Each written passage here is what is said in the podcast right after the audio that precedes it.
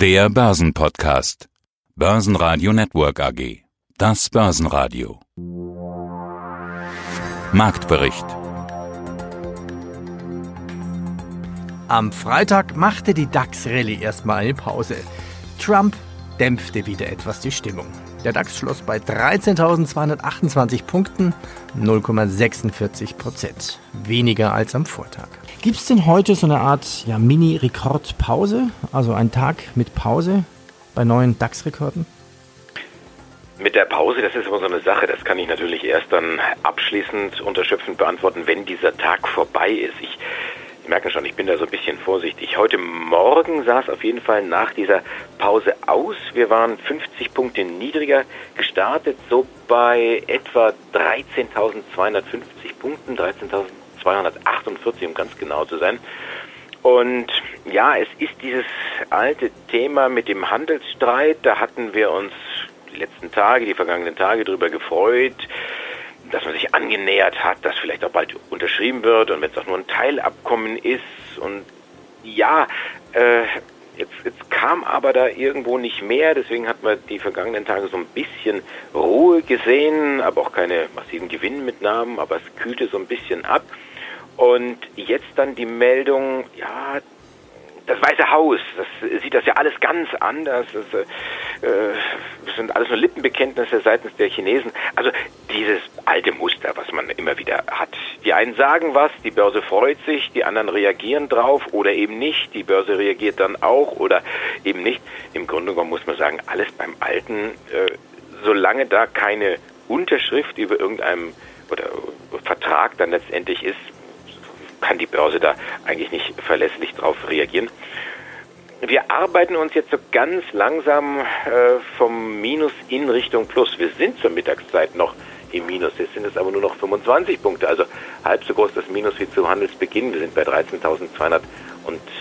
13.261. Wir nehmen natürlich mit die 13.300 Punkte, die wir gestern kurzzeitig mal gesehen hatten, mit 13.000 und einem Punkt, also neues Zwei-Jahreshoch oder fast Zwei-Jahreshoch hier markiert. Die Stimmung insgesamt, sie ist gut. Sie ist nicht mehr ganz so euphorisch wie noch ein paar Tagen, aber wie gesagt, jetzt sind wir hier mal äh, es ist auch Freitag. Wir steuern mit Sicherheit oder an Sicherheit grenzender Wahrscheinlichkeit auf die fünfte Gewinnwoche in Folge zu. Das kann man auch mal erwähnen. In dieser Woche werden so etwa zwei Prozent noch einmal werden. So schlecht ist das gar nicht. Einzelmeldungen haben wir zum Beispiel vom deutschen Außenhandel. Das ist gut. Der ist nämlich überraschend robust. Exporte plus anderthalb Prozent, deutlich mehr als die Analysten erwartet haben. Die sind von 0,3 Prozent ausgegangen, also fast Stagnation. Importe sind ebenfalls im Plus 1,4 Prozent. Hier hatten die Analysten ebenfalls mit Stagnation gerechnet.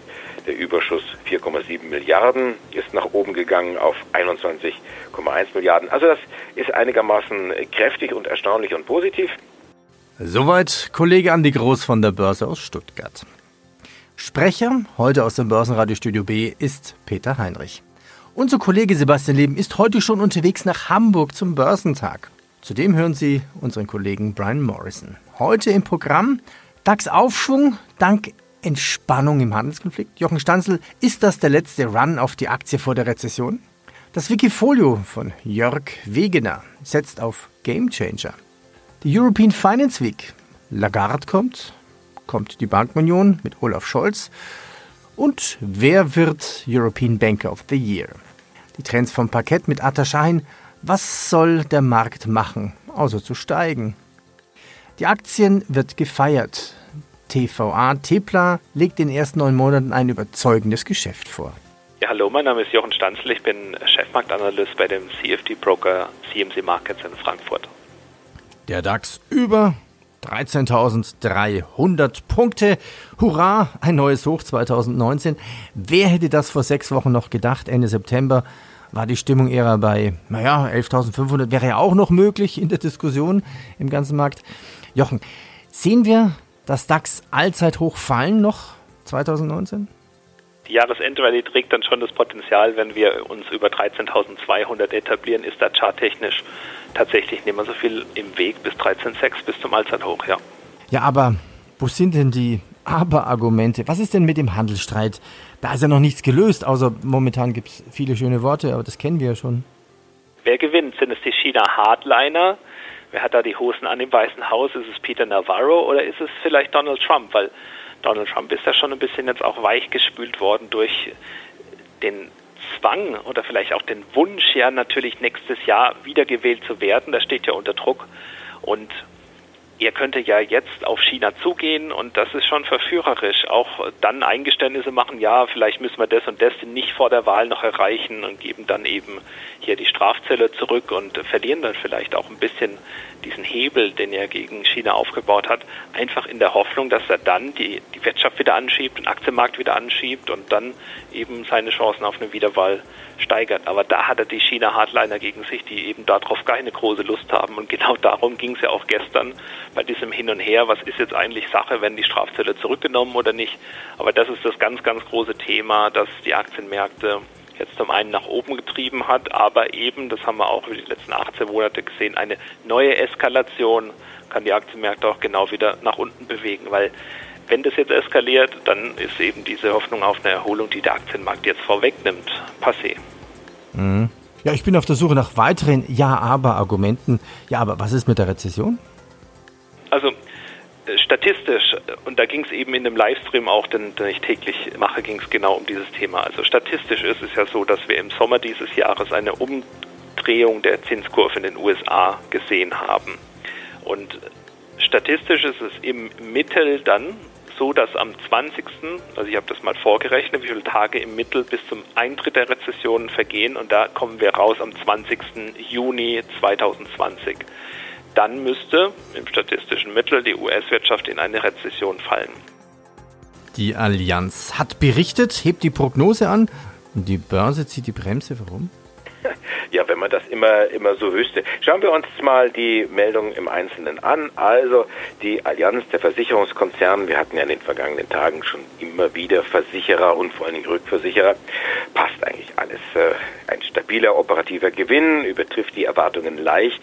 Man ist es auf Jahressicht optimistischer und sieht sich in der oberen Hälfte der Zielspanne 11 bis 12 Milliarden Euro. Analysten rechnen jetzt hier im Schnitt allerdings schon mit 11,9 Milliarden, also die haben die obere Hälfte der Spanne schon längst avisiert. Durchwachsene Zahlen hatten Händler gesagt, die Aktie knapp 2% im Minus und damit äh, DAX-Schlusslicht. Ne, Infineon sind jetzt noch schlechter geworden mit 3,3%. Naja, gut, das sind ganz klar Gewinnmitnahmen. Wir hatten gestern ein Hoch gesehen seit 2002. Da ist es einfach an der Zeit, hier mal Gewinne zu sichern. 221 Euro und 10 Cent kostet Allianz zur Mittagszeit. Gute Laune auch bei den US-Verbrauchern. Das Barometer für das Verbrauchervertrauen der Universität Michigan stieg auf 95,7 Zähler von 95,5 Punkten im Oktober. Kasse machen bei Infineon, die Aktie verliert 2,5 Prozent. Die Aktie der Merck ist DAX-Gewinner plus 1,5 Prozent. Die Aktie nähert sich ihrem Rekordhoch von 115,20 Euro.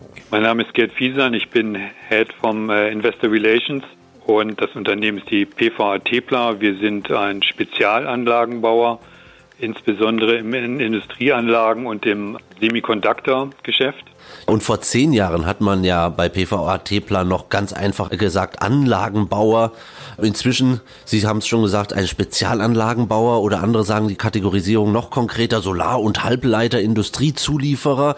Grundsätzlich ist es ja eigentlich wie immer. Bei Ihnen werden Anlagen zur Herstellung von Hightech-Materialien konzipiert und gebaut und so war es ja auch schon immer. Und wenn man auf die jüngsten Zahlen schaut, so ist es beachtlich. Mit dem klassischen Geschäft der Anlagen konnte man trotzdem in den ersten neun Monaten 38 Prozent mehr Umsatz generieren. Und das im Bereich der Halbleiterindustrie. Eine Branche, die ja zwar Hightech, aber auch nicht neu ist. Das müssen Sie mir jetzt mal erklären.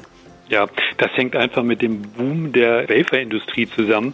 Es gibt bei den großen führenden Waferherstellern, solchen Unternehmen wie Sumco Shinetsu in Japan, Siltronic in Deutschland, gibt es erheblichen Kapazitätsaufbau, weil die Digitalisierung der Industrie voranschreitet, die Digitalisierung der Gesellschaft kann man ja schon sagen.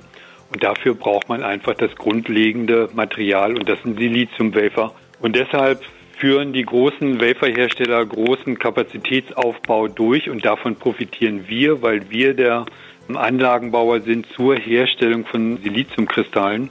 Und da haben wir in den vergangenen Jahren sehr, sehr gute Aufträge erhalten und Was nochmal dazu kommt, dass es nicht nur einen Kapazitätsaufbau gibt bei den etablierten Herstellern, sondern auch neue Märkte dazukommen, wie zum Beispiel China, die unabhängiger werden wollen von westlicher Technologie und auch vorhaben, dort eine eigene Wafer-Technologie, Silizium-Wafer herzustellen. Und davon profitieren wir.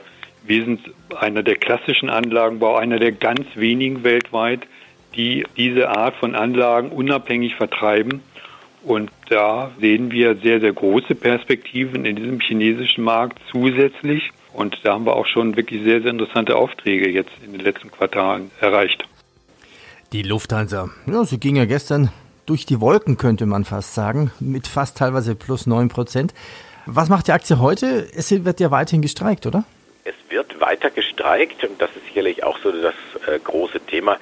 Streik, das trifft natürlich die Kunden in allererster Linie. Die sind sauer, weil sie nicht fliegen können, weil sie keine Informationen bekommen. Viele werden aber auch umgebucht und nutzen die Möglichkeiten, sich rechtzeitig zu informieren, so dass wir auch heute am Streiktag Nummer zwei die Meldung bekommen, sowohl aus Frankfurt vom Airport dort als auch aus München.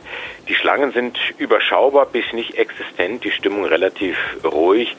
Die äh, Lufthansa tut alles, um die Passagiere dann doch ans Ziel zu bekommen. Man muss natürlich wissen, wenn gestreikt wird, dann sind die Maschinen letztendlich nicht dort, wo sie sein sollen. Es sind ja immer da so Rotationen und fliegt, äh, keine Ahnung, von Frankfurt nach New York und dann wieder zurück und die entsprechenden Crews müssen dann noch transportiert werden und jetzt äh, fällt ein Flieger aus. Also lange Rede, kurzer Sinn, das wird sich noch ein paar Tage äh, nachwirken, wird so ein paar Tage nachpendeln.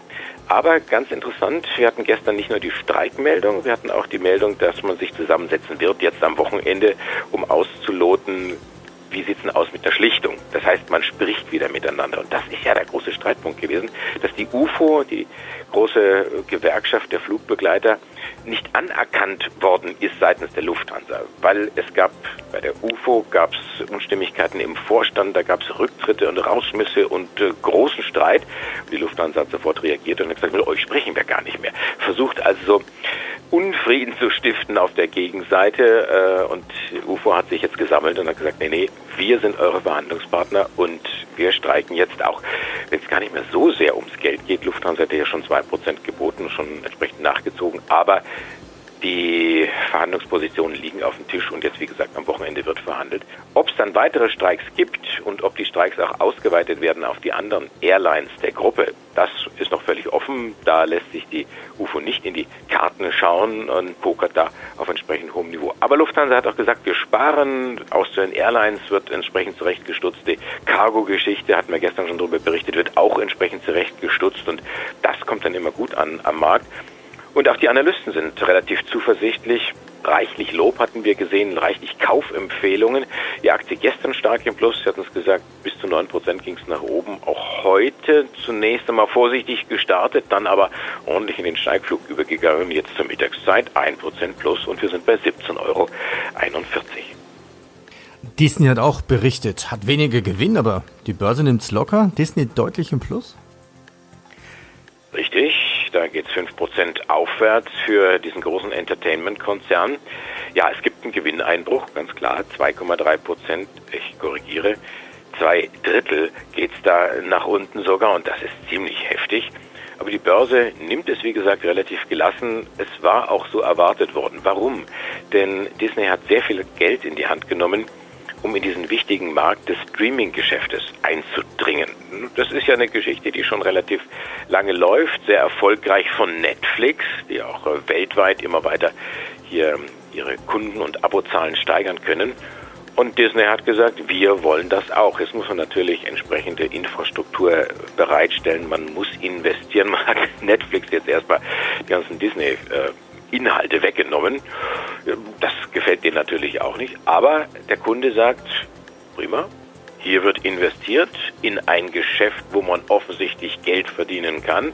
Also nehmen wir das jetzt erstmal zur Kenntnis, dass hier für das Thema Marketing und für das Thema Infrastruktur äh, entsprechende Kosten angefallen sind und den Gewinn nach unten schrauben. Es ist eine Investition für die Zukunft und wir glauben dann entsprechend dran und wir glauben auch an die Aktie. Ja, und man hat natürlich, ist natürlich nicht untätig gewesen, hat da richtige Blockbuster in diesem Jahr an den Start gebracht, den König der Löwen, wieder einmal, aber jetzt nicht als Zeichentrickfilm, sondern als animierten Film. Das ist auch was für Erwachsene, nicht nur für Erwachsene mit äh, kleinen Kindern. Und äh, Toy Story mittlerweile in die vierte Generation gegangen und das ist äh, der zweite große Kassenschlager, auf den äh, Disney gesetzt hat und der gut angekommen ist. Also die Story ist rund, sie läuft und wird vom Markt akzeptiert. Der ATX in Wien schloss bei 3224 Punkten minus 1,8 Prozent. Gold bei 1464 US-Dollar, Brand bei 62 und WTI bei 57 Dollar. Ja, mein Name ist Jörg Wegener, ich bin 58 Jahre alt, komme aus Berlin. Hier lebe ich seit sechs Jahren und versuche mich als Lehrer für Sport und Geografie an einer Oberschule in Charlottenburg. Und bist auch fleißig Trader. Hallo Jörg. Hallo. Und eine Besonderheit bei dir ist auch gleich in deinem Namen zu finden. Also wer es dann auch bei Wikifolio sucht, Jörg mit K geschrieben. Jörg Richtig, ja. Wegener. Dein Depot trägt den Namen Game Changer. Seit ja. Start eine Performance von jetzt derzeit aktuell 56 Prozent, also Respekt. Nennen wir noch mal ein paar Namen. Also Netflix ist dabei, Alphabet, das kann man sich vorstellen. Jetzt Wirecard. Wirecard ist ja auch so umstritten als ja. der Wert mit viel Zukunft oder auch der Wert, wo man sagen kann, oh Vorsicht, die könnte abstürzen. Also warum hast du zum Beispiel Wirecard dabei? Mhm. Wirecard habe ich von Anfang an dabei mit einem Plus von 150 Prozent. Daran, weiß man, daran merkt man aber, dass das Plus auch schon deutlich höher gewesen sein muss. Also als ich zum ersten Mal auf Wirecard aufmerksam gemacht wurde, da kostete die Aktie 5 Euro und äh, es gab gerade Gerüchte, dass sie Bilanz gefälscht haben. Also das ist ein altes Thema bei Wirecard. Das war 2008 und ich habe dann für mich privat damals 300 Wirecard-Aktien gekauft für 5 Euro, also ein äh, kleiner Betrag. Und diese Aktien besitze ich heute noch mit einem Plus von 1800 Prozent. In der Zwischenzeit hat es bei Wirecard regelmäßig die, diese Gerüchte der Bilanzfälschung gegeben, die jedes Mal wieder ad absurdum geführt worden sind. Dass es diesmal tatsächlich ähm, ein bisschen länger dauert, hat mich dann auch gewundert, weil die Summen, um die es da gegangen ist, sind eigentlich relativ klein. Von daher muss ich zugeben, dass ich das, dass ich, dass ich so eine starke Kursreaktion, negative Kursreaktion nicht erwartet habe. Sonst hätte ich das tatsächlich reduziert. Aber äh, ich bin bei Wirecard nach wie vor sehr optimistisch, dass das dann irgendwann auch wieder hochgeht. Mein Name ist Atakan Schein. Ich bin hier zuständig für die derivativen Produkte an der Börse Frankfurt. Am Donnerstag gab es jetzt neues Jahreshoch im DAX. Atta, wo steht denn das neue Jahreshoch? Äh, wir sind jetzt äh, momentan, sagen wir, bei 13.200 und Peter, das ist äh, unser Thema. Jahreshoch, Jahreshoch, Jahreshochs. Wieso? Hm. Ich verfolge ja auch den Twitter-Feed von dem Herrn Trump. Angeblich ist er dafür zuständig. Aber es gibt auch andere Gründe. Peter, wie immer, die Handelsgespräche Peking, Washington äh, haben sich wohl, so genau weiß man es nicht drauf, verständigt, die gegenseitigen Zölle schrittweise aufzuheben und das bewirkt natürlich einen Boost in den Märkten. Du weißt, die letzten Wochen, Monate haben wir das immer gehabt. Wenn da ein gutes Gerücht kommt, dann steigen die Märkte. Wenn da irgendwie was kommt, dass es vielleicht abgebrochen wird, dann fallen wir auch wieder. Der Brexit ist verschoben, wie wir wissen, äh, bis 2020. Die Fed pumpt durch QE immer noch sehr, sehr viel Geld in den Markt. Und Peter, ich weiß auch nicht, was soll der Markt machen, außer zu steigen. Was soll der Markt machen? Ja, zusätzlich läuft ja noch die Berichtssaison, Zahlen über Zahlen. Wir hatten jetzt München Rück, Adidas, Lufthansa äh, alleine plus 10%, Siemens plus 5% mit Jahreszahlen. Das treibt natürlich auch nochmal den DAX an. Was habt ihr denn für Scheine auf den DAX aktuell? Der DAX wird natürlich vehement gehandelt. Äh, insgesamt ist es wirklich so, der DAX wird immer gehandelt und da gibt es äh, mannigfaltig viele Produkte.